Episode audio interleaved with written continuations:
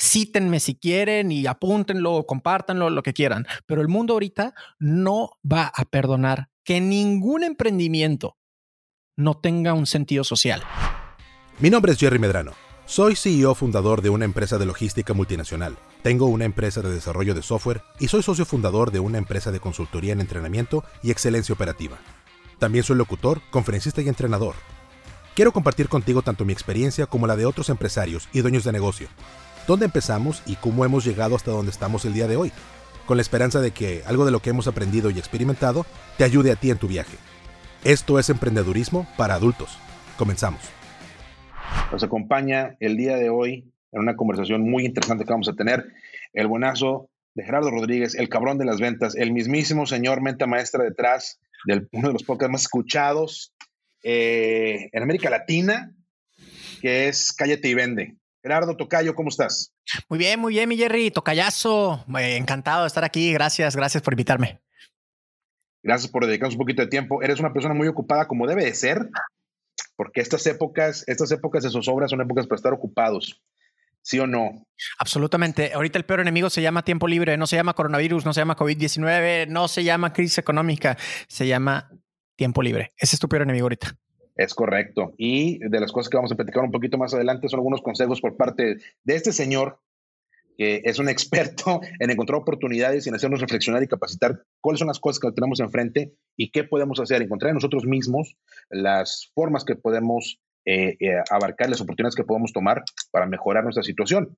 Eh, pero primero que nada, para la gente que nos escucha en el podcast y para la gente que a lo mejor no sabe quién eres, que realmente no creo, platícanos un poquito, Tocayo.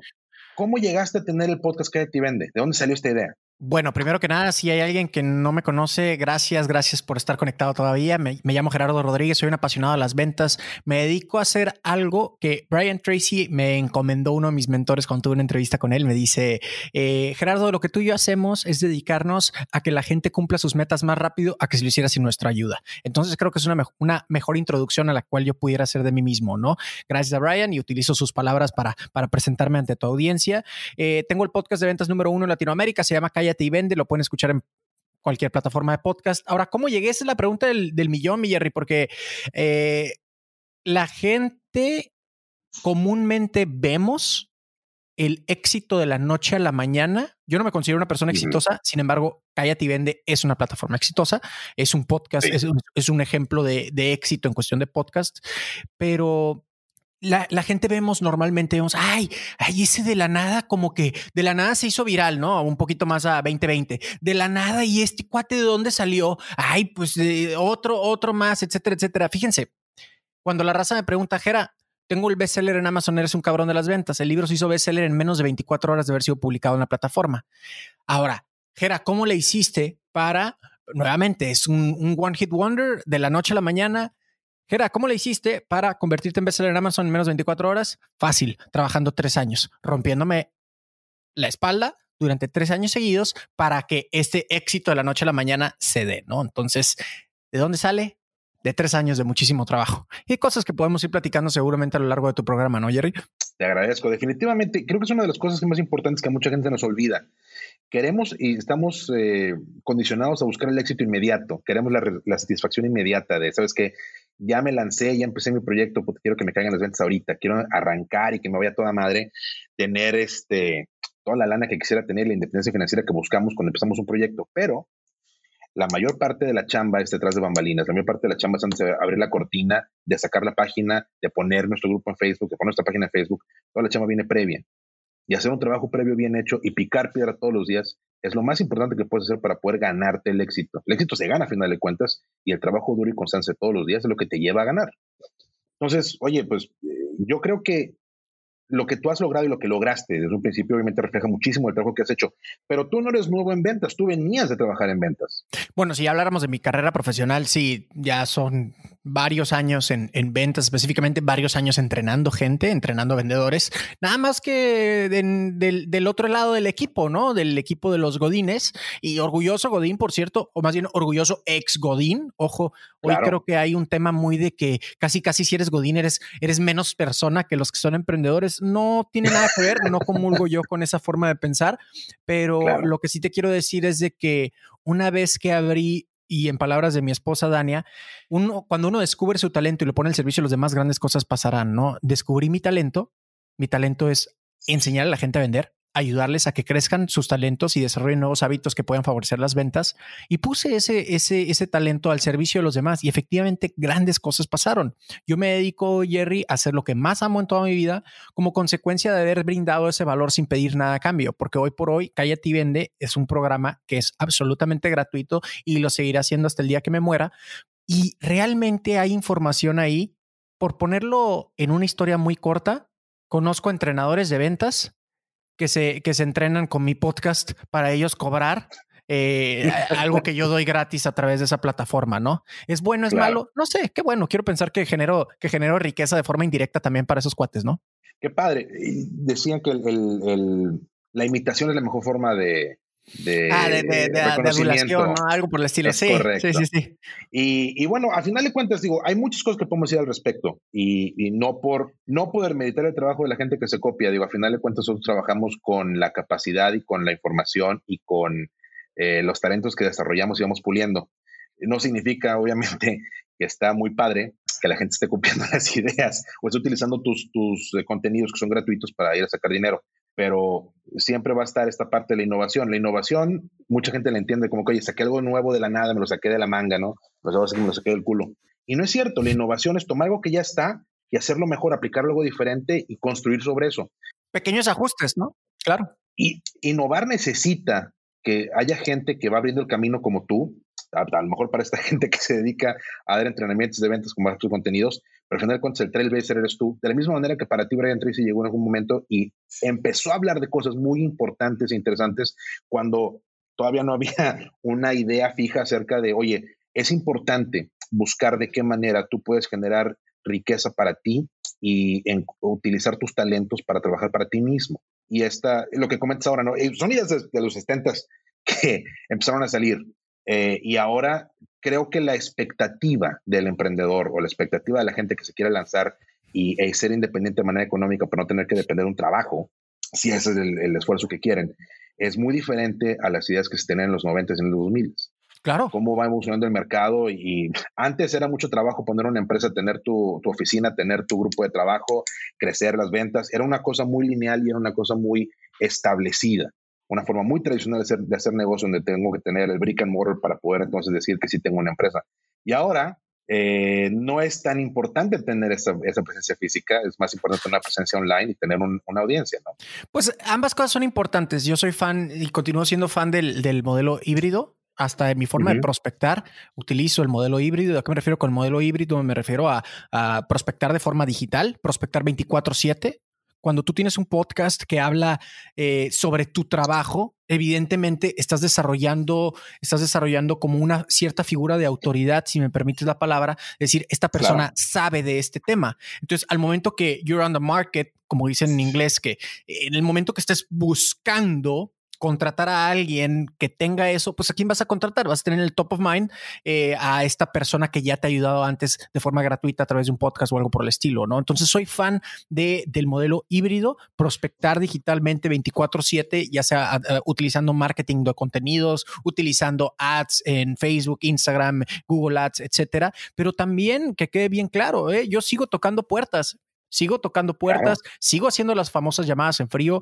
porque soy fan de ese sistema híbrido. Si bien uno me da un flujo de prospectos e incluso un flujo de ingresos, el otro me da otro flujo. Entonces, como, ¿por qué nada más quisiera hacer una de las dos cosas cuando las dos cosas funcionan? No me siento como el doble de productivo si estoy haciendo las dos cosas. Entonces, soy fan del modelo híbrido.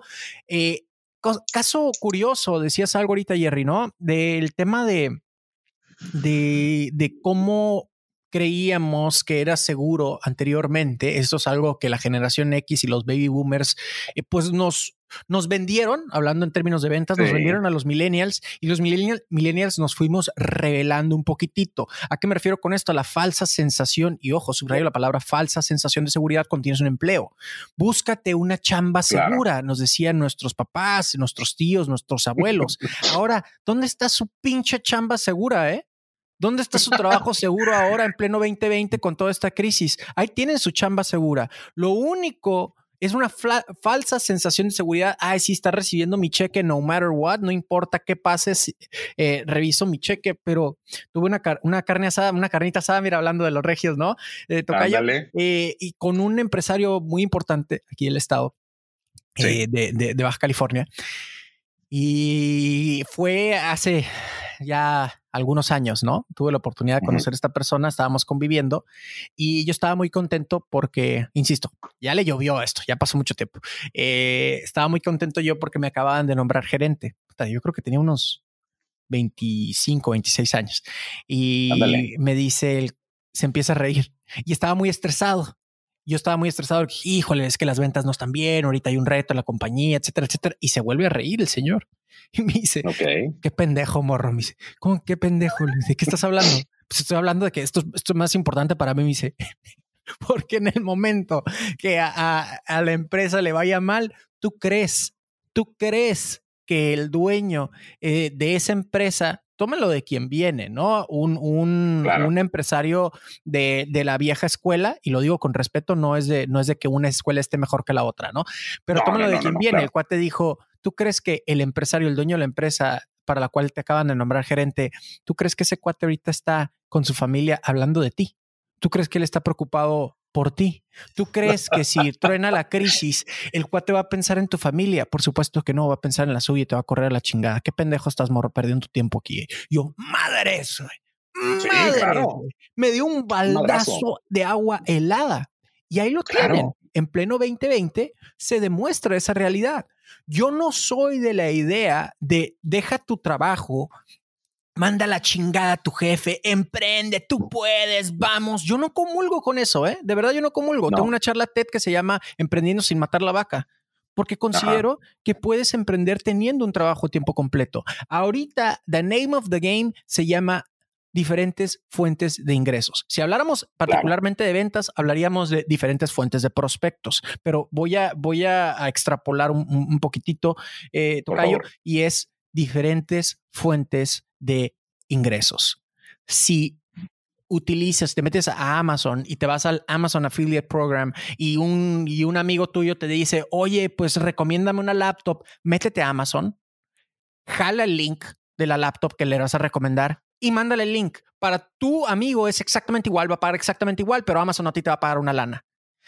Google Ads, abrir un canal de YouTube contando chistes ahorita que, que estás, estás, están los niños fuera de la escuela, es decir, están dentro de casa, volviendo locos a mamá y papá. ¿Qué necesitan mamá y papá? Entretenimiento. Entonces le dan una pinche tablet, vean lo que sea, dejen de molestar, porque yo estoy jalando aquí. Si queremos comer todos, tengo que jalar en mi home office, que nunca he hecho home office en toda mi vida, ¿no?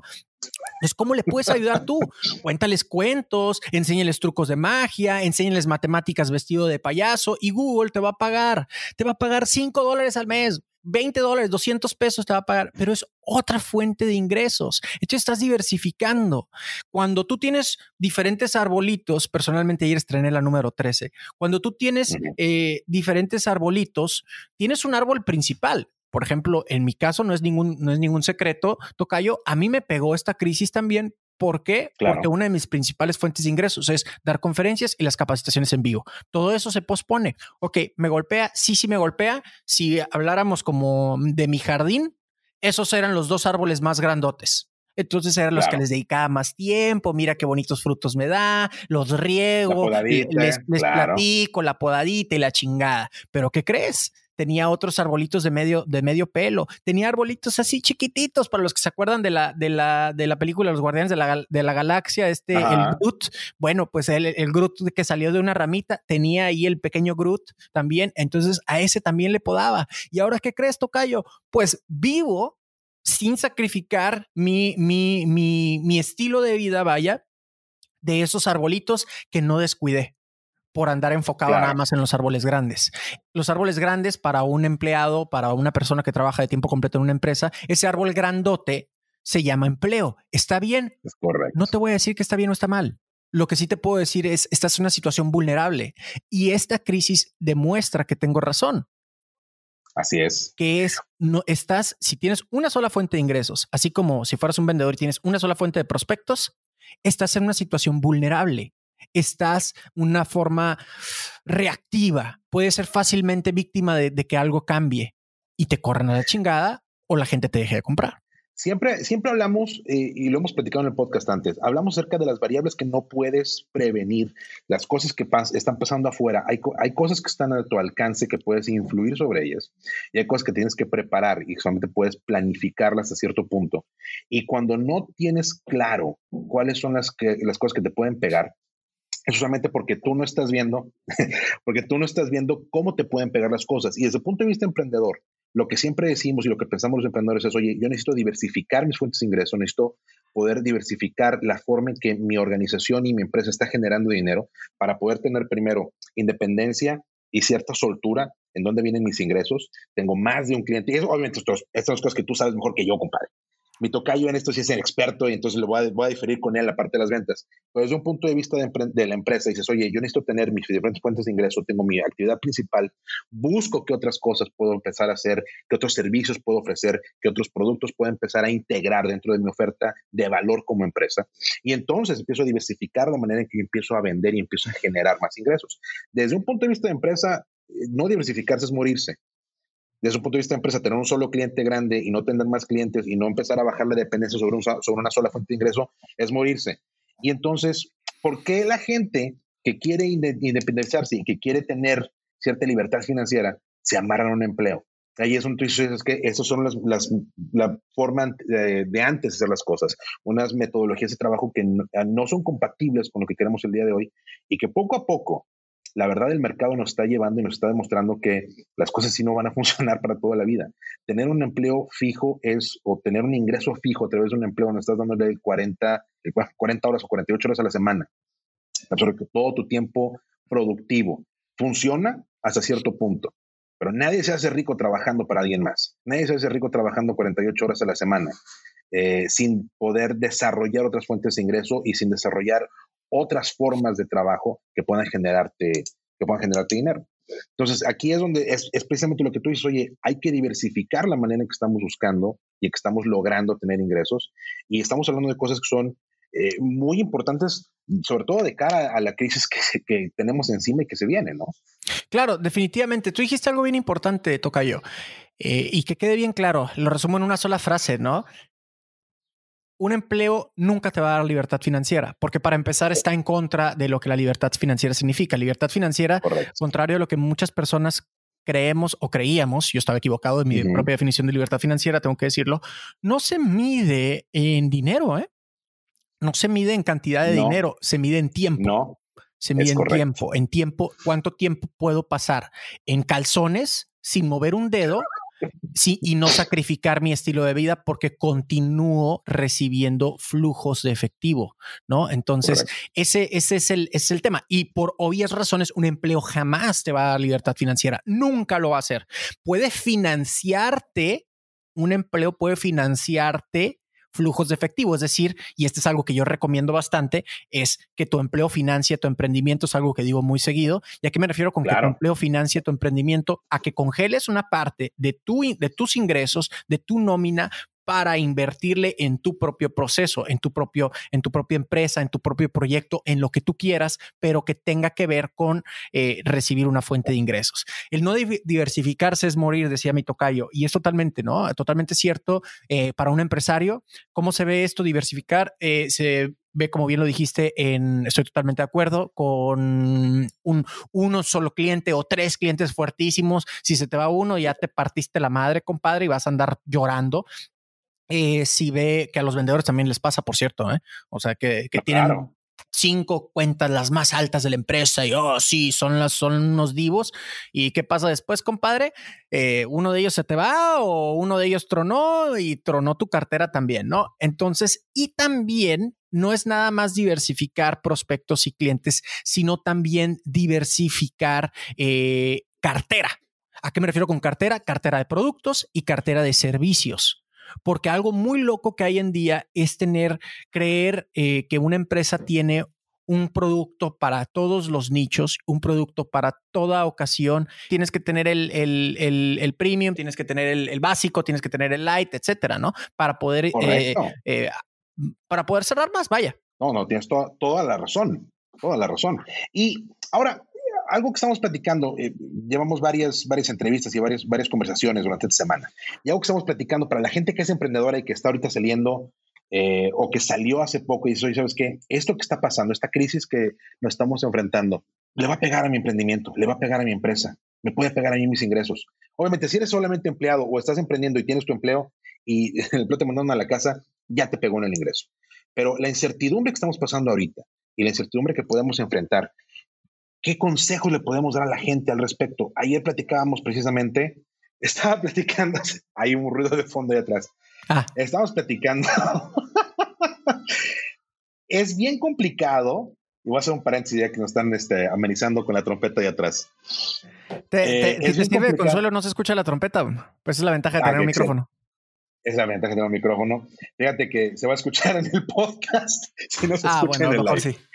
Es correcto qué difícil ha sido para mucha gente que estamos acostumbrados a trabajar en una oficina, que estamos acostumbrados a trabajar con nuestro equipo de manera cercana, el, adaptarnos al home office, el empezar a trabajar desde casa y cómo muy, muy pocas veces tenemos espacios dentro de nuestro hogar donde podamos dedicarnos a desarrollar nuestras propias ideas y a desarrollar eh, las cosas que queremos alcanzar. tomamos eh, de una mala manera una, una zona de confort diciendo, sabes que el trabajo y las cosas productivas pasan fuera de casa. Y dentro de casa solamente pasa el esparcimiento, el estar con mi familia, o el sí, sí, sí, no valga madre. y, esa, esa disociación Ajá. de hoy sabes que chamba es afuera y aquí es para hacerme güey, para estar en calzones y no hacer ni madres, ¿no? Es un, es un mal hábito. Es un muy mal hábito que tiene mucha gente para decir, ¿sabes qué? Es que yo no entiendo cómo no salgo adelante, porque no me mejoro en la vida. Si yo voy y me parto la madre durante 10 horas al día y regreso a la casa y descanso y estoy fin de semana en la casa, pues sí, Rey, el, ejercicio de ser emprendedor es un ejercicio de creatividad y la creatividad, incluso las ventas, son un ejercicio de creatividad. ¿sí? Todo lo que hacemos es un ejercicio de creatividad. Y si no estás acostumbrado a dedicarte tiempo para poder mejorar tu forma de trabajar, para poder trabajar en ti mismo, fuera de la mente del trabajo, donde estás vendiendo tu tiempo a alguien más, es una transacción que estás vendiendo, estás vendiendo tu tiempo y tu enfoque a alguien más para hacer otra cosa, estás, le estás dando lana a aquella organización. Y la organización que eres tú, yo.sasrcb, no le estoy dedicando el tiempo. Y necesitamos tener tiempo y espacio en nuestro hogar para poder sentarnos y desarrollar cosas que nosotros queramos hacer y trabajar en nuestras habilidades. Es algo que no sé si es por cultura, no sé si es por la señal de los tiempos donde estamos ahora, que estamos tan inundados de diferentes eh, formas de tener información y entretenimiento, que no solamente es una televisión, que nos quitan el enfoque de decir, ¿sabes qué? Es que ahora me voy a poner a leer, o quiero eh, conocer acerca de algo nuevo, o tengo esta idea de vender, alguna, de vender algún, algunos productos a través de Amazon y cómo le tengo que hacer. Y no tenemos los espacios dentro de nuestro hogar para poder desarrollar esas actividades. Y ahí es donde nos matamos solos, porque luego andamos buscando cómo carajo me voy a sentar en algún lugar eh, tranquilo para poder desarrollar alguna idea y vamos a acabar eh, trabajando en el Starbucks, ¿no? la oficina número uno de los freelancers en, en todo el mundo. Y son, son fallas dentro de nuestra propia organización y planeación para poder salir adelante. Entonces, eh, hago ese paréntesis, mi querido Tocayo, ahorita que me todas estas cosas. Eh, trabajar desde casa ha sido, no sé, tú trabajas desde casa, obviamente. Para los que no usualmente trabajamos desde casa, no tenemos ese ambiente, ha sido un shock, ¿no? Yo trabajo desde casa, yo trabajo desde casa, desde el aeropuerto, desde el avión, eh, trabajo donde esté mi laptop y donde esté mi celular y ya con eso ya puedo trabajar. Ahora grabaciones, pues tenemos un estudio móvil y puedo estar moviendo. El tema, ¿cuál es el reto para, para la gente que está en, adaptándose al esquema home office y mis respetos para quienes son papás?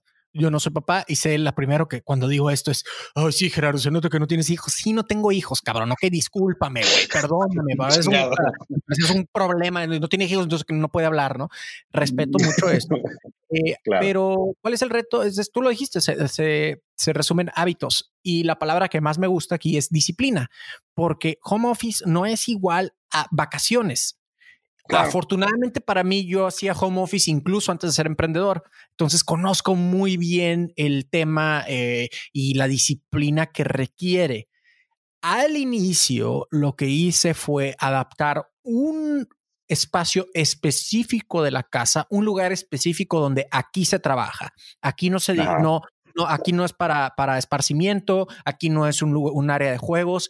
Gerardo, pues mi casa es chica, es una esquina es una mesita que solamente es para eso. Entonces, anclas, esto es programación lingüística 101, anclas eh, el asiento, el lugar, el olor de la mesa a aquí se trabaja. Aquí no es para otra cosa. Y ya conforme vas teniendo la disciplina, pues ya puedes hacer lo que quieras. Sí, sí, está muy chido. Eh, si vas a tener una, una videoconferencia o una videollamada con un cliente, pues nada más tienes que planchar la parte de arriba de la camisa. Eso es lo único. Asegúrate de estar bien peinado y abajo puede estar en calzones, compadre. No pasa nada. Pero sí necesitas desarrollar esa disciplina al inicio, eso lo hago ahorita, ¿no? Digo, no estoy en calzones ahorita, si traigo pantalones, lo puedo mostrar en la cámara, pero, pero al inicio, cuando hacía home office o cuando estaba emprendiendo, yo me vestía para ir a trabajar, ¿eh? ¿Por qué? Porque nuevamente, programación neurolingüística, eh, estoy preparándome para entrar. Y algo que es súper importante es hablar con los familiares y decirles, aquí estoy, no es aquí estoy, pero no estoy. Eso sí está muy mamón, pero sí les puedo decir, aquí estoy, pero estoy trabajando eh, no puedo colgar el cuadro ahorita. Puedo colgar el cuadro cuando termine de hacer lo que estoy haciendo. No puedo ir ahorita al supermercado porque estoy trabajando. O sea, es mera. Eh, y sí pedir ese apoyo con nuestros familiares es súper, súper importante. Es súper importante. Entonces tengan esa conversación. Creo que son, son formas de organizar eh, la vida laboral y la vida personal, la vida familiar que es importante tener esa disciplina, como bien comentas. Y al final de cuentas, cuando estamos hablando acerca de emprender o estamos hablando acerca de ventas, el, principio rector de todo lo que hacemos es disciplina. Absolutamente. La disciplina, desde hace rato, oye, eh, tú todavía te vienes las llamadas en frío. Las llamadas en frío que todo, todo el mundo que habla acerca de ventas o que todo el mundo tiene que hacer ventas, se llamadas en frío, híjole, yo no le hago eso, a mí me da miedo, no, este, no es para mí. Y mucha gente se raja diciendo, es que yo no puedo vender. Yo no puedo vender porque yo no puedo levantar el teléfono a alguien que yo no conozco y empezar a hablarle de algo que no le interesa. Claro. Si, si todos entendíamos que vendemos todo el tiempo, toda interacción que nosotros tenemos con diferentes personas dentro de nuestro hogar, fuera de nuestro hogar, con nuestros amigos, gente que no conocemos, todo es una venta todo el tiempo. Todo el tiempo estamos negociando diferentes puntos de vista, estamos negociando diferentes cosas que se quieren lograr. Entonces, realmente no hay, no hay este aspecto de, híjole, la mente en frío, que no sé cuál es. Eh, pues sí, sí la haces. Hablas con gente que no conoces, es una mente en frío. Lo, lo, que nos falta es la disciplina. La disciplina de pensar, yo tengo un, tengo un producto, tengo un mensaje que quiero dar. ¿Cómo doy ese mensaje? Y me disciplino para practicarlo, practicarlo, practicarlo, porque es práctica todo el tiempo, ¿no? Y sin la disciplina de poder practicar la manera de, hacer el approach sin la disciplina de decir, sabes que yo me levanto a las 8 de la mañana como si fuera todos los días, a las 8, 15 de la mañana estoy listo para trabajar, porque si me voy a la oficina me tengo que despertar a las 7 y media. Aprovechamos esos pequeños espacios bonitos de trabajar en casa, donde puedo dormir un poquitito más. Entonces, es que a las 8 con 15 de la mañana yo estoy listo, estoy sentado, estoy disponible para empezar a trabajar y estoy en un mindset de productividad. Bueno, entonces empiezo a hacer esos hábitos y eso, la repetición de esos hábitos es la disciplina que necesito para poder ser exitoso. Absolutamente. ¿Qué consejos puedes ofrecerle ahorita a los emprendedores que están pasando por una época de zozobra? Hay mucha incertidumbre, no solamente por la parte de salud, que obviamente a todo el mundo nos preocupa, nos preocupa nuestros eh, seres queridos, pero desde un punto de vista de, producción y de un, de un, punto de vista de crecimiento para nuestros negocios, hay muchos emprendedores que están preocupados. ¿Qué consejo les puedes dar desde, desde tu, desde tu docto opinión, Tocayo? Son varios los puntos y lo anotaba aquí para que no se me fuera el rollo, Tocayo. Eh, el punto número uno es cuidar la venta más importante y hago un poquito de, de, segundo un poquitito lo que estabas diciendo ahorita de que más que nada lo que hace falta es hacer conciencia de que siempre estamos vendiendo, pero es un ejercicio de conciencia. ¿eh? Ojo con lo que acabo de decir, hacer conciencia que siempre estamos vendiendo y siempre estamos comunicando. El hecho de que, ah, es que yo soy muy introvertido y todo, que no tiene nada de malo, incluso pudiera ser un gran vendedor o gran vendedora siendo introvertido, em, estás comunicando eso. Entonces tú te jactas de ser ese introvertido o esa introvertida, ya es como parte de ti, una etiqueta que te cuelgas casi, casi con orgullo, lo cual se me hace algo muy, muy limitante. Entonces, el primer punto es cuidar la venta interna. ¿Y a qué me refiero con la venta interna? Al pitch de ventas, a la presentación de ventas, al discurso que nos estamos dando a nosotros mismos sobre lo que acontece y sobre lo que somos ante esta situación. Número uno, es que está bien jodido, es que nadie quiere comprar. Sí, compadre, te la estás vendiendo y ¿qué crees? Te la vas a comprar. Eh, no, es que yo no soy bueno, yo no soy buena para vender. Así es, tienes toda la razón. Tú te la estás vendiendo y tú te la vas a comprar, ¿eh? porque tú eres tú mismo tu mejor cliente y cualquier chingadera que le vendas, te vas a comprar. Entonces, cuidemos mucho, hagamos un ejercicio que saqué del libro de Eckhart Tolle, que es El Poder de la Hora, y se refiere a convertirnos en observadores de nuestros pensamientos, observadores de nuestra mente. Cuando tú te ves como si fueras un tercero, observas y escuchas los pensamientos que te estás diciendo a ti mismo o a ti misma, estás identificando qué tan buenos o malos son y si, y si eres tú realmente quien te está diciendo eso. Es mucho más complicado que eso, traté de simplificarlo, les recomiendo esa lectura, hoy que tienen eh, un poquito más de tiempo, inviértaselo en ese libro, creo que les puede cambiar la vida. Entonces, convertirnos en observadores de ese discurso de venta que nos estamos dando nosotros mismos sería el punto número uno y por demás el importante. Eh, número dos, el mundo nos está dando dos oportunidades. El mundo nos está dando la oportunidad de ayudar. Tomémosla, ¿ok? Tomémosla. Te está dando la oportunidad de ayudar. Y ojo, subrayo la palabra oportunidad, ¿ok? Eh, tomémosla. La segunda oportunidad que nos está dando el mundo ahorita, la situación, es a demostrar que nos importa. Si fuéramos vendedores, emprendedores, el que emprende también vende, entonces los voy a meter en un mismo equipo por unos minutos.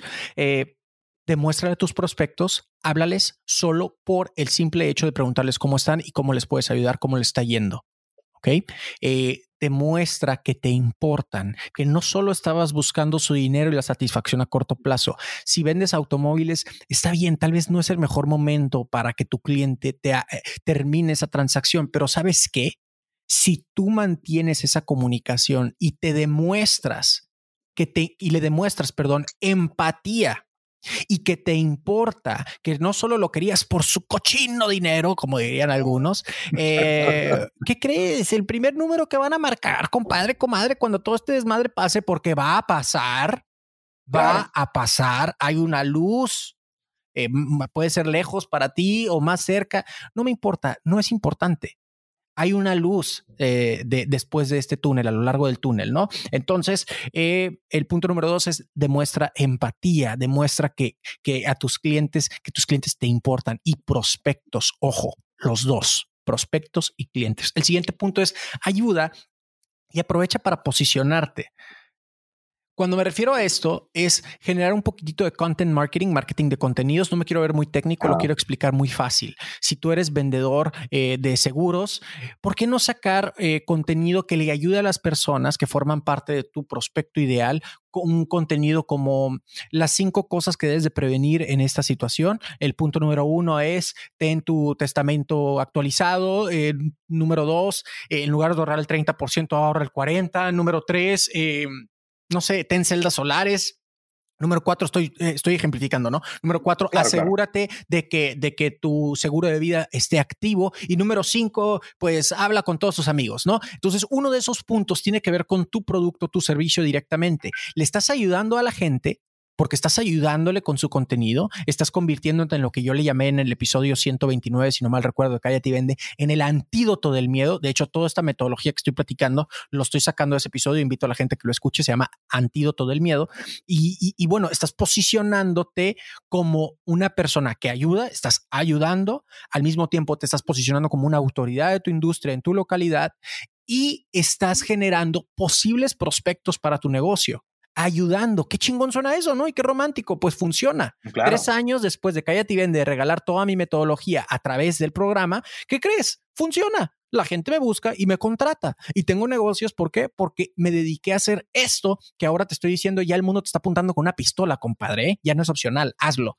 Una última cosa, retaría a tu audiencia, Jerry, si me lo permites, a que se atreva a hacer lo que no había hecho y lo que había estado postergando hasta este momento. Mm. Ahorita se cuenta, para los que me están viendo en video, que tengo el tiro cargado, compadre, y te estoy apuntando así en medio, entre ceja y ceja. Estás en posición de a punto de ser ejecutado, si me permiten tanto amarillismo. Estás, estás eh, en, en, rodillas y el mundo te apunta en la pistola así, te está haciendo a punto de dispararte y te está diciendo, haz lo que no te, habías, no te habías atrevido a hacer abre ese canal de YouTube que tanto te había estado picando la cola, eh, abre ese podcast, empieza a compartirle al mundo tu mensaje, eh, arma esa aplicación, desarrolla esa aplicación, ejecuta ese emprendimiento digital que habías estado platicando con tus amigos en la borrachera o en la carnita asada, tocayo allá a los regios con todo. Eh, bueno, aprovecha y ejecuta, porque, ¿qué crees? Ahorita ya no tienes opción, ¿eh? Ahorita ya no tienes opción. Y sabes qué? Digo toda esta información, Tocayo, porque soy un egoísta. Esa es la verdad. Porque soy un egoísta. ¿Por qué? Porque todo esto me conviene a mí. Y te conviene a ti. A mí no me conviene que la crisis te llegue a la mente, persona que me estás escuchando. A mí no me conviene que dejes de generar dinero a mí no me conviene que, eh, que, haya una pandemia de miedo. Me vale madres el coronavirus, honestamente me vale madres. Eh, no estoy diciendo que no existe, estoy diciendo que no me importa. No, eh, obvio, obvio. cuidado, ¿no? se puede sacar de contexto muy fácil. la pandemia que más me preocupa es la del miedo, la de la incertidumbre. Esa, esa me preocupa mucho más. Entonces, ¿por qué digo que soy un egoísta y por qué quiero ayudar por mi propio beneficio? Porque si tú estás bien, automáticamente yo estoy bien. Si nuestros hermanas y hermanos que viven al día, cabrón, al día, güey.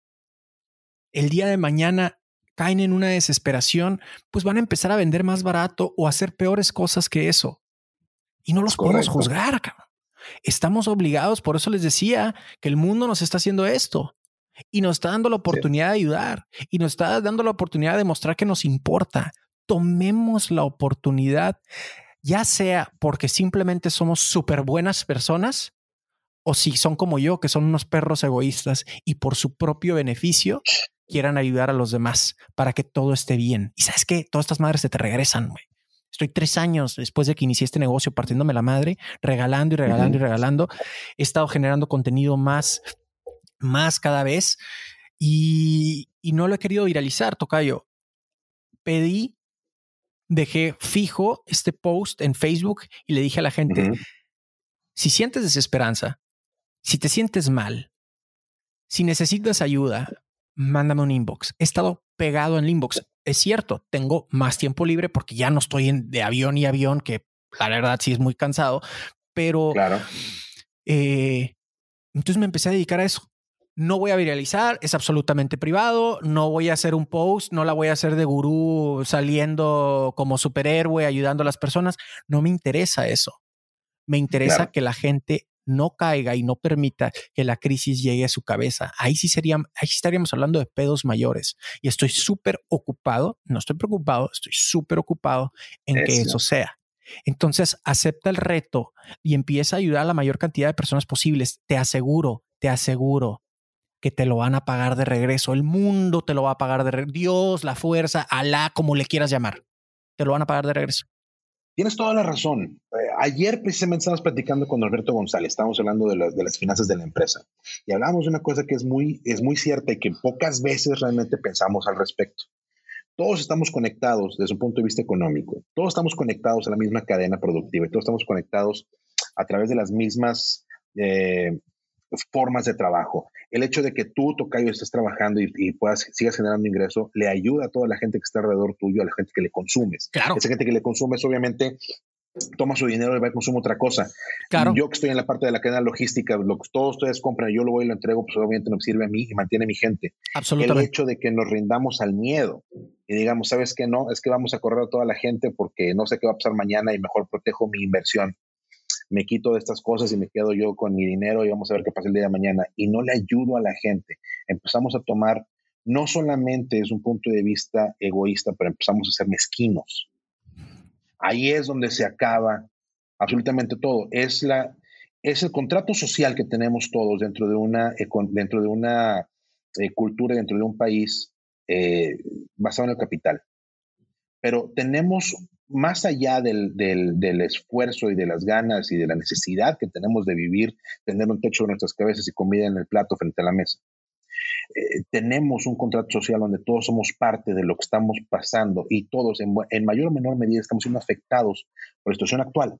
Entonces, el hecho de que nos rindamos ante el miedo, que algunas personas se rindan ante el miedo, que la gente que tiene más dinero diga, no sabes que quiero proteger mi capital y no lo voy a poner en riesgo, vamos a empezar a cortar gente. Eso es lo que empieza a generar un problema. Y como dices ahorita, nos preocupa la gente que vive al día. Nosotros y algunas otras personas que pueden tener cierto privilegio de mantener su estilo de vida porque han necesitado su ingreso y podemos ir generando y podemos ir trabajando desde casa. Qué padre. Hay gente que no tiene esa, no tiene esa eh, facilidad aún, que están trabajando por poder tenerla. Y nosotros tenemos que pensar en función de ellos, no en función de nosotros. Como emprendedores, obviamente tenemos que pensar, estamos todos de la mano, aunque no estemos de la mano ahorita por el distanciamiento social. estamos todos de la mano. Hashtag Susana Distancia. hashtag, hashtag eh, eh, esta distancia física. Ya no decir distanciamiento social porque luego suena mal y la gente en Europa se empieza a preocupar por eso. Buen punto. Eh, pero al final el cuento, todos estamos juntos en esto y sin importar dónde estés tú ahorita, eh, si sigues trabajando para alguien más, si tú estás dedicando todo tu tiempo a, un trabajo y un ingreso fijo, si estás pensando a diversificar tu ingreso, tenemos que pensar en cómo ayudar a la gente. Y entonces estás hablando de algo que es muy importante, que tampoco entendemos mucho. Todos estamos conectados, somos parte de la misma cadena. Tú te paras, yo me paro. Lo que tú dejas de hacer me afecta a mí. Económicamente hablando, el dinero que tú no gastas, el peso que tú no gastas, es un peso que más adelante no se puede convertir en otro 100, que le aporta a tantas familias. Eh, y siendo, siendo la situación, las ventas son y el, proceso de crecimiento de capital y el crecimiento eh, de una forma de vida diferente, una libertad y una independencia financiera, empieza con ayudar a los demás. Nosotros sí, el, ser emprendedor es un, es un impulso egoísta, porque queremos algo para nosotros y para nuestras familias, pero nadie siendo mezquino ha podido hacer del mundo un lugar mejor. No, ni generar riqueza, está cabrón, ¿no? O generar prosperidad, no voy a decir riqueza. Probablemente sí. Prosperidad. Sí, sí, prosperidad.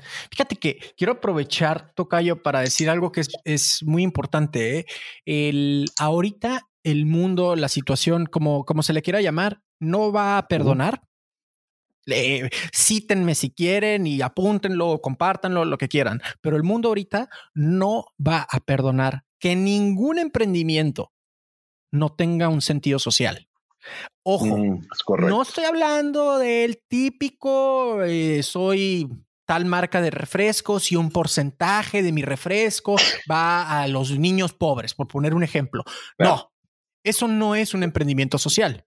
Ese es, eh, ¿cómo se llama? Altruismo. Que bien, bien, mm. bien, bien. Eso, está, se, ocupa. Este, se ocupa. No estoy quitándole mérito. Cuidado, ¿eh? No estoy quitándole mérito al tema altruista. Sin embargo, no es un emprendimiento social. Un ejemplo que di ah, hace poquito me hicieron una entrevista y precisamente di este, este ejemplo, Tocayo, que es una empresa que me sale mucho en Instagram, eh, me sale en publicidad, que es una empresa que se dedica a hacer pulseras con las bolitas de la pulsera. A mí me gustan mucho estas, estas ondas. Las bolitas de las pulseras están hechas de plástico, están muy bonitas, están muy llamativas, están hechas de plástico que recogieron de los océanos. Entonces, la empresa lo que se dedica es a pescar, entre comillas, ¿no? Pescar el, plástico, la basura, los desechos, toda la contaminación de los océanos. A eso se dedican. ¿Y qué creen? Tú estás fondeando a través de sus pulseras que se ven muy chingonas y son carísimas, 25, 30 dólares más shipping. Obviamente que, tiene un costo de 50 centavos y se me hace muchísimo.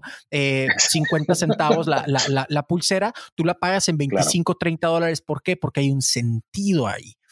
Tú estás viéndote bien chido con tu pulserita mamalona y te sientes que diste algo al mundo, eso es como cliente, y ellos como tal se dedican a hacer lo que les apasiona, se dedican a, salvar los océanos, salvar a la, fauna eh, marítima, no sé si ese es el término biológico correcto, este, pero, pero, um, y generan una utilidad, porque obviamente alguien tiene que pagar por el diésel de las lanchas, alguien tiene que pagar por las redes, alguien tiene que pagar por esa maquinaria, alguien tiene que pagarle a las personas que están haciendo ese trabajo porque ellos también comen. ¿Y por qué no generar riqueza desde un sentido social? Entonces, vuelvo y repito, el mundo ahorita a partir de 2020 y puedo y puedo creer que esto es hasta un futuro mediano porque es más que corto plazo, hasta un futuro mediano, hasta ahí me quedo, 15, 20 años, el mundo no te va a permitir que tu emprendimiento no tenga un sentido social. Entonces, emprendedores que apenas están viendo como que qué onda, tengan esto en cuenta, eh, tengan mucho esto en cuenta porque creo que ya cambió eh, la situación en cómo se va a hacer negocios a partir de este momento. Creo que la escala de valores como sociedad también va a cambiar y eso particularmente me emociona mucho, Tocayo. Creo que por primera vez, ayer estaba platicando con Carlos Márquez, un personaje, eh, una figura pública em, en la comunidad latina en Estados Unidos. Y estábamos platicando de que creo que, que la escala de valores como sociedad ya cambió y eso me emociona. ¿A qué me refiero con esto? Previo a todo este desmadre, entre comillas, la gente pagábamos mucho más caro un concierto de un, no voy a decir nombres, un concierto de una banda que, toque narcocorridos, pagamos mucho más caro eso a una consulta con un psicólogo. ¿Qué decir de un doctor? O la medicina está muy cara, mejor cómprala acá, ¿no? Entonces, como sociedad, tuvimos una escala de valores, no voy a decir ni buena ni mala, porque yo no soy quien chingados para decir que está bien y que está mal, pero sí creo que volteada sí creo que volteada, porque valorábamos más el entretenimiento a la propia salud.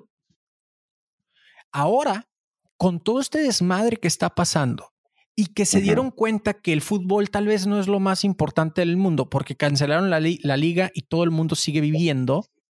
No pasó nada. No pasó nada.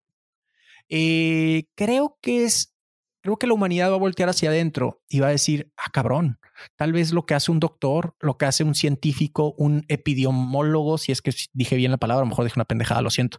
Eh, creo que es más importante lo que hace esta persona. Creo que tiene un impacto más positivo, insisto, nada es bueno ni malo. Eso me lo enseñó Dania. Eh, pero creo que esta persona genera un impacto positivo más importante al que genera este cuate que practica este deporte. Entonces, sí considero, raza, que debemos de, pensar muy a fondo esto a la hora de que decidamos emprender o cómo vamos a ejecutar nuestro mensaje, porque creo que el mundo ya no te va a perdonar que no hay un sentido social, ya no es opción. Antes lo era, Ahorita ya no. Nadie te va a perdonar que no estés dando algo a cambio del negocio que estás, que estás solicitando. Creo que tienes toda la razón, Tocayo. Y, y son tiempos, son tiempos importantes para nosotros que estamos eh, actualmente tratando de adaptarnos a una nueva forma de entender nuestro entorno y nuestra responsabilidad en la sociedad, tanto nuestra familia como la gente de nuestro círculo cercano, eh, pero también para la gente que quiere, que quiere arrancar van a ver en esto una posibilidad para empezar a hacer algo diferente. O como tú bien dices, que el mundo nos tiene con la pistola en la cabeza y tenemos que buscar, ahora sí hay que movernos porque no hay opciones, ¿sí? Y tenemos que Qué bonito regalo, Tocayo, perdón que te interrumpa, pero qué bonito regalo, ¿eh? Qué bonito regalo para los que, ay, es que me da miedo que, que, se vayan a burlar de mí y mis amigos por el video. Ya no tienes opción, güey. Ya, te voy a disparar, cabrón. ¿Te quieres morir? Ah, no, no quiero. Entonces, atrévete. Eso es un regalo, ¿eh? Blessing in disguise, dicen los gringos, una bendición escondida en forma de una enorme crisis. Sí, sí hay crisis. No soy un pinche güey que vive en un mundo color de rosa. También me, quita, me, ha quitado mis horas de sueño. También, también estoy más que preocupado, estoy ocupado. Eso, eso tengo que decirlo. Eso sí es muy, muy, muy, eh, muy serio. Este, pero, pero estamos obligados a eso y es una enorme bendición yo volteo hacia ahora y veo más claro mi propósito de vida. Mi propósito de vida es combatir la pobreza, ¿eh? Puede ser algo muy chafa para ti, pero ese, ese, creo que es para, para, eh, creo que para eso vine a este mundo y decidí hacerlo de esa forma. Entonces, mi talento es enseñar a la gente a que pueda vender más. Me caga la pobreza, voy a luchar contra ella. Entonces, como lucho? Enseñando a la gente que venda más y genere mayor riqueza. Es que considero que esa es la manera por la cual, esa es la, esa es la idea por la cual vine yo a este mundo. Entonces, practico eso todos los días y el mundo me dio una oportunidad con todo este desmadre que está pasando, me dio la oportunidad de, ah, a ver si es cierto, cabrón, a ver, ahora sí, dale, güey, porque hay un chingo de gente que tiene, a ver si es cierto, güey, a ver si no es puro pinche pájaro nalgón, como decimos por acá, ¿no? A ver si no es puro bluff, si no es puro fanfarroneo. Y no, entonces vivo ahora, lo decía Dania, ¿no? He tenido mis, mis, mis noches difíciles, particularmente la noche de anoche fue una muy difícil, granizó aquí en Tijuana, entonces estoy contestando todos los inbox y los contesto hasta altas horas de la noche, entonces a veces me voy con, con esa, eh, esa persona que le acaban de correr del trabajo y tiene dos hijos en casa y no sabe qué hacer, entonces a veces me voy con esa idea todavía, no logro limpiar bien mi, mi mente para ir a descansar, granizó en Tijuana y pasé una muy mala noche, pasé una muy, muy mala noche. Y, y el punto es le decía ayer precisamente antes de irnos a dormir a Dania, le decía, es que siento que ahorita no tengo miedo. Ahorita creo que todo es posible y quiero transmitir esa parte porque no es de que eh, ni Jerry ni yo seamos extraterrestres, ni tengamos una mano diferente a la tuya. No, simplemente estamos cuidando el chingado discurso de ventas que nos damos a nosotros mismos. Ahora, parte importante de poder hacer este cotorreo, tienes que hacer un detox, ¿eh? Tienes que hacer un detox de las redes sociales. Facebook, ahorita lo voy a decir, que me perdone Facebook, mucho de mi negocio viene por ahí, pero es tóxico. Facebook ahorita es tóxico, mi Facebook personal es súper, súper tóxico. Si me quiero deprimir, abro el perfil y el, y el, y el muro de Facebook es, se murió acá, allá se están muriendo, el presidente es un pendejo, no, el presidente es el mejor, no, que el del Salvador hizo esto, no, que, que estuvo mal porque el Fondo Monetario Internacional, que Maduro, que, que no sé qué. A ver, güey, ya, cabrón, ya, lo que sé, ya me lo sé, ¿eh? Ya sé que hay una crisis, ya sé, y falta el tema del petróleo, no hemos hablado de eso, ¿no? Este, ya sé que hay una crisis, ya sé que, que, hay un tema, que hay un tema de salud, ya sé que la gente está preocupada. A ver, como por qué chingados quiero entrar en ese círculo absolutamente infernal que no me va a permitir ser productivo y que lejos de eso me va a lavar el cerebro de que todo se fue a la mierda. ¿De verdad voy a poder producir desde ahí? ¿De verdad voy a poder generar riqueza desde ahí? No. Entonces, número uno, ah, debimos haber empezado desde ahí, Tocayo, hagan un pinche detox, hagan un detox de sus redes sociales. Tengan mucho cuidado con lo que están leyendo, ¿eh? tengan mucho, eh, mucho cuidado con las noticias que están consumiendo. Muchísimo cuidado. Creo que ya sabes lo que tienes que hacer. Creo que ya sabes que tienes que lavar las manos, cabrón. Ya, ya lo sabes, güey. ¿Cómo? ¿Por qué chingados quieres seguir viendo esas cosas? Hay, hay una cierta eh, hay una cierta sensación de familiaridad y de seguridad cuando repites lo mismo varias veces, cuando te, vienes repitiendo este mensaje. Y desafortunadamente, eh, todos somos miembros de una sociedad que consume noticias negativas para nosotros el hecho de, recibir noticias toda la vida, ¿no? El hecho de recibir noticias son siempre noticias negativas. Siempre estamos esperando chingadazo, noticias de las 8, a ver qué chingados pasó el día de hoy, cómo nos jodieron en el país el día de hoy, ¿no? Cuántos se de aquel lado y cuántos robaron aquí. Eh, sí, sí, sí. Y acá, y acá, y acá, acá en Monterrey. Dame mi dosis, ¿no? Dame mi dosis de, de negatividad. y las noticias, correcto, las noticias eh, todas están enfocadas en el mismo formato de toda la vida. Vamos a hablar acerca de las cosas que no están bien, de las cosas que están mal, porque el amarillismo vende. Y eso lo vemos reflejado también en los periódicos, en el medio impreso, lo hemos reflejado obviamente. Si eso que ya existe allá afuera en términos de noticias, y es la fórmula que funciona porque la gente lo consume, es lo mismo que vamos a ver en, redes sociales. Y al final de cuentas, la fórmula no cambia, lo que cambia es la forma en que te damos las cosas, la forma en que vas a consumir la información. Hace muchísimos años a mí me dieron una, una recomendación importantísima tú quieres realmente enfocarte en, algo diferente, quieres cambiar tu punto de vista, quieres cambiar la forma en que ves el mundo, cambia lo que consumes. Y en ese momento me, dijeron una, me hicieron una recomendación que para mí era muy, muy lógica, pero que tiene toda la razón. Deja de consumir noticias.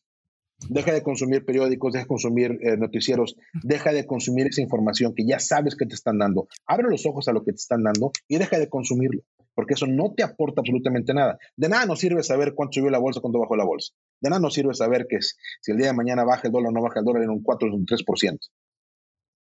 Sé que lo que tengo que hacer yo, sé lo que tengo que estar enfocado yo.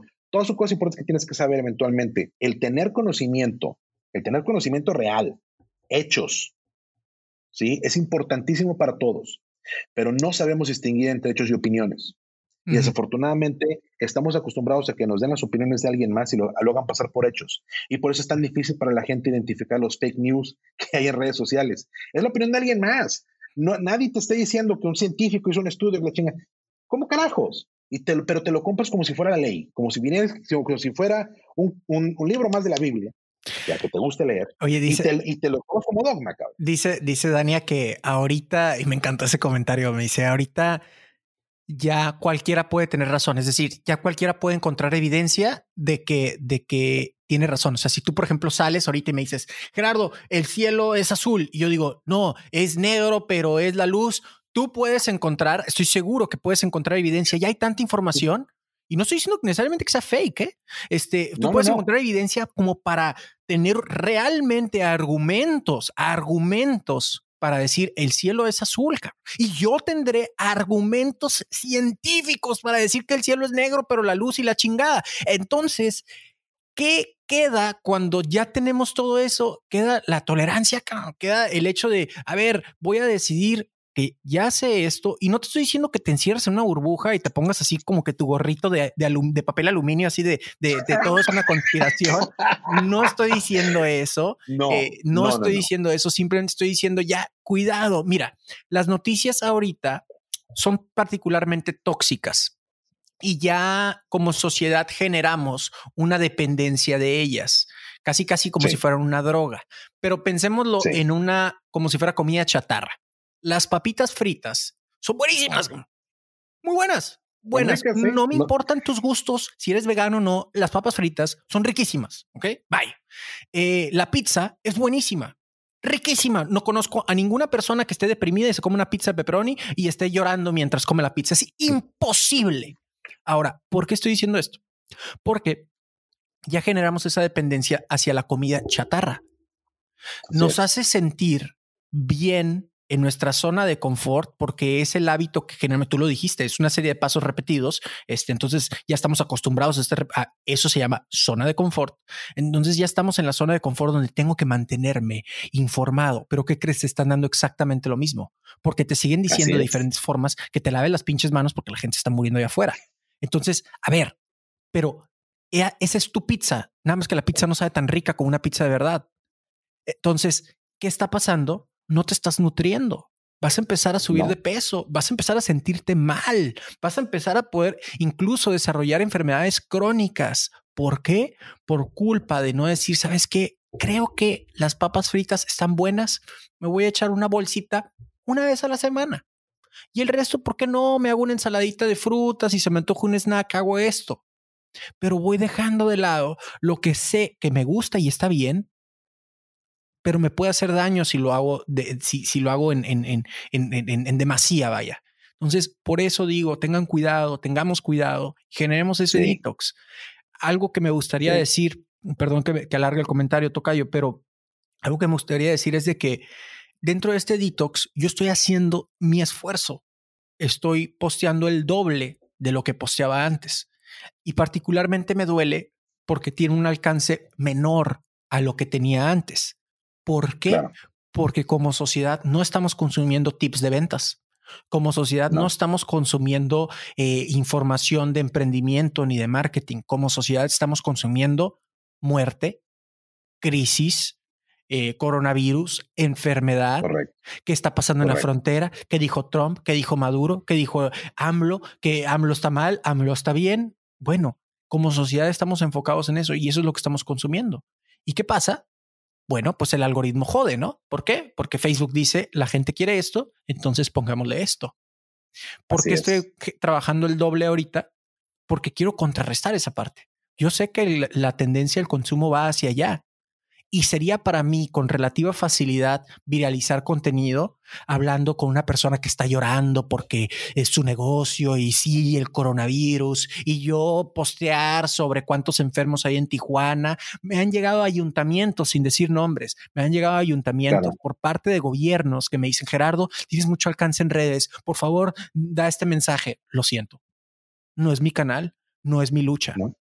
Yo me estoy quedando en mi casa y estoy haciendo mi jale y le digo a la gente, pues sí, lávese las manos, compadre, y todo, pero esa no es mi lucha. Esa no es. Entonces, lo que quiero contrarrestar es el cochino ambiente que existe de tanta negatividad con un poquito más de otra cosa que tal vez sí te pueda ayudar. Entonces, el alcance que estoy teniendo es mínimo, pero si es una persona a la que pudimos, con una persona inició Cállate y Vende y por una persona inició Cállate y Vende. Y saben que las cosas están bien. Entonces, sigo con esa filosofía. Raza, detox y aportemos. El mundo está dando la oportunidad de ayudar. Qué, qué, interesante, qué importante lo que comentas. Es también el esfuerzo que nosotros tenemos de nuestro lado. Queremos empezar a hablar y queremos empezar a, a traer a la mesa otro tipo de temas que son importantes, que no podemos dejar de lado. No porque tenemos una crisis enfrente vamos a dejar de lado todos los esfuerzos y todo el, el enfoque positivo para poder crear. Gracias ya, ya usamos mucho de tu tiempo, mi querido Tocayo. Te agradezco muchísimo. Con, el gusto del mundo. Muchísimo Gracias. Que nos hayas acompañado el día de hoy. Eh, nos llevamos, obviamente, tus consejos. Es bien importante. Repítenos, por favor, el libro que nos comentabas para que la gente lo pueda buscar y lo pueda leer. Les recomiendo este libro. Hoy más que nunca lo recomiendo muchísimo. Ese libro particularmente cambió mi vida. Eh, es un libro de espiritualidad. Se llama El Poder de la Hora, The Power of Now. ¿Ok? Eh, voy a hacer el ridículo tratando de pronunciar el nombre de la persona, pero ahí les va. Eckhart Tolle. Se escribe S-K H-A-R-T, creo, T-H-O-L-E. Pero búscalo como El Poder de la Hora. Es un libro bastante popular. Más que leerlo, vívanlo. Los voy a retar a que huelan, perciban el olor, el aroma de la, de la hoja, del papel, eh, sientan el papel, sientan el aire. Si leen en Kindle un celular, sientan la pantalla. Es decir, hagan un ejercicio de mindfulness, de estar totalmente presentes en el momento mientras están leyendo ese libro. Créanme, les va a cambiar la vida, particularmente hoy. El Poder de la Hora. Excelente.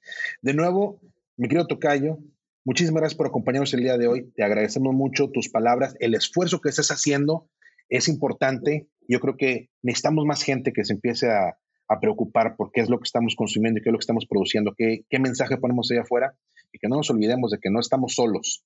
Y es algo que hemos estado practicando y hemos estado repitiendo en cada uno de estos eh, episodios que estamos lanzando en vivo y los episodios del podcast. Nadie de nosotros estamos solos. Todos estamos pasando por lo mismo. Todos estamos conectados y todos podemos salir adelante. Hay que aprovechar la oportunidad que tenemos ahora y hacerlo mejor, hacer nuestro mejor esfuerzo y enfocarnos a dejar de consumir cosas que no nos ayudan y empezar a invertir un poquito en nosotros. Porque de aquí, de aquí salen cosas buenas. Échenle muchas ganas, nos seguimos escuchando. ¿Tienes dudas, comentarios o experiencias que quieras compartir con nosotros? Encuéntranos en Facebook e Instagram como Emprendedurismo MX. Cuéntanos tus logros y tus cagazones. Esto fue Emprendedurismo para Adultos, el podcast donde te comparto mi experiencia y la de otros emprendedores sobre cómo aprendimos de nuestros logros y nuestros errores. Yo soy Jerry Medrano. Nos seguimos escuchando.